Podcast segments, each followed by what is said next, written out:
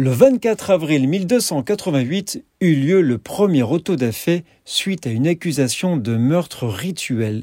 C'est le premier enregistrement de l'exécution de juifs. Il s'est tenu en France à Troyes dans l'Aube.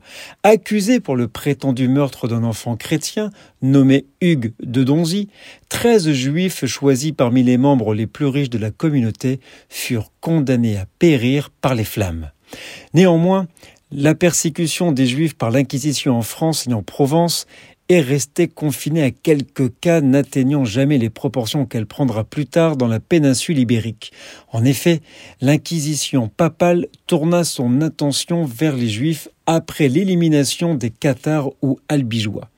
Il opérait intensivement en Provence et poursuivait de nombreux juifs provençaux qui avaient été baptisés et décidèrent de s'installer en Catalogne pour réchapper à sa surveillance étroite.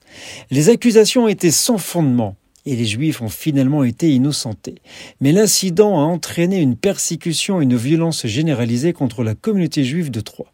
Dois-je rappeler que ces accusations de meurtre rituel sont complètement infondées et ont été complètement décrédibilisées par les historiens?